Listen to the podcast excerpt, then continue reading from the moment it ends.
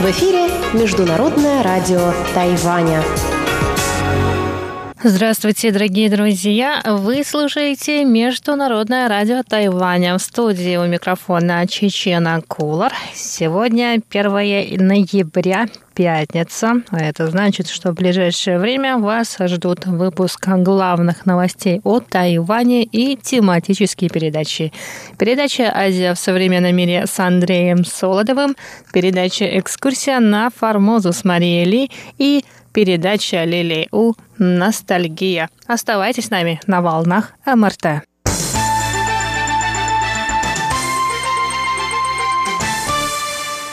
Итак, главные новости 1 ноября.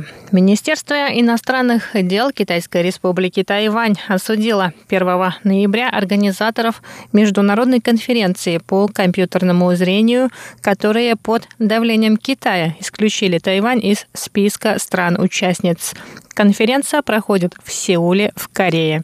Накануне китайская сторона выразила протесты из-за того, что Тайвань числится в списке стран, которые участвуют в конференции. Организаторы мероприятия были вынуждены изменить содержание презентации и в них вместо слова «страна» использовать «страна регион в отношении Тайваня. В ответ на это тайваньский МИД направил телеграмму в Институт инженеров электротехники и электроники, который проводит это мероприятие. Тайваньская сторона призвала организаторов конференции не поддаваться давлению Китая и сохранять нейтралитет. По мнению представителей МИДа Тайваня, конференция по компьютерному зрению – академическое техническое мероприятие, которое не может быть подвержено политическому давлению. В МИДе добавили, что, несмотря на притязание Китая и продвигаемый им на международной арене принцип одного Китая, 23 миллиона тайваньцев демократическим путем выбирают свое правительство, а Китайская Народная Республика никогда не правила Тайванем.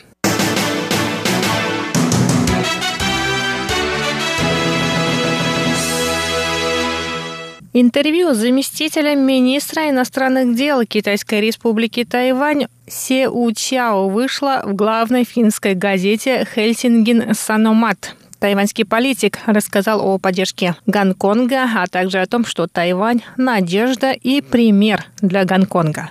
Обширное интервью вышло 31 октября. В нем также принял участие книга-торговец из Гонконга Лам Винки, который был вынужден покинуть родной город в страхе за свою свободу. Отвечая на вопрос журналиста финского издания, замминистра сказал, что зрелый демократический строй на Тайване гарантирует гарантирует его гражданам свободу и уважение. Се подчеркнул, что Тайвань поддерживает гонконгцев в их борьбе за свободу, но не вмешивается во внутренние дела Гонконга. Замминистра выразил надежду, что власти и народ Гонконга смогут договориться и ситуация в городе стабилизируется. По его словам, власти Китая используют различные методы, чтобы лишить Тайвань дипломатических союзников и поддержки на международной арене. Кроме того, Китай угрожает национальной безопасности Тайваня, устраивая военные учения на самолетах и кораблях вблизи тайваньской границы.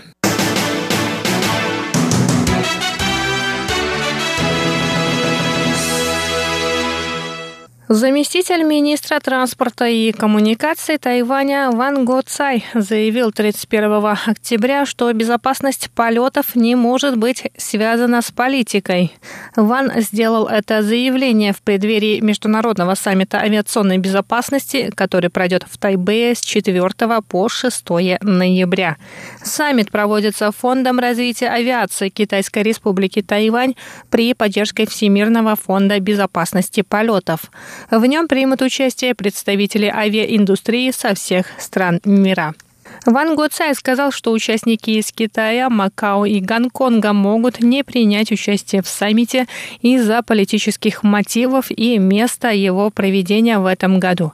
Однако он заявил, что безопасность полетов не может быть связана с политикой. В предстоящем саммите примут участие 350 официальных лиц из 37 стран, в том числе из США и Франции. Тайвань впервые подал заявку на проведение саммита по авиационной безопасности в 2007 году, однако заявки отклонялись из-за давления со стороны Китая. В марте 2018 года Ван Го Цай, занимающий должность директора Фонда развития авиации Тайваня и вице-президент Всемирного фонда безопасности полетов, подписали меморандум о проведении 72-го саммита в Тайбэе.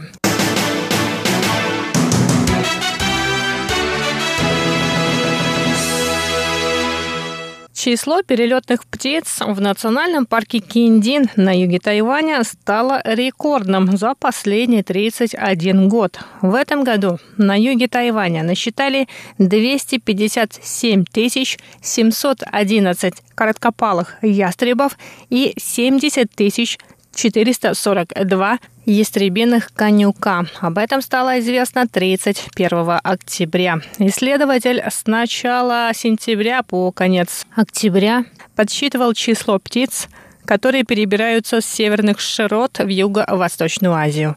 Помимо короткопалых ястребов и ястребиных конюков, он также следил за перелетами хохлатых осаедов, малых перепелятников, обыкновенных пустелек и других хищных птиц. Подсчет перелетных птиц вел технический сотрудник парка Киндин, вышедший на пенсию. Он рассказал, что выходил на самую высокую точку в парке каждый день в 5 утра, чтобы считать пернатых. Орнитологи связывают увеличение числа перелетных птиц с отсутствием тайфунов во время их миграции, а также мерами, которые принимают на Тайване, чтобы обеспечить безопасность перелетных птиц.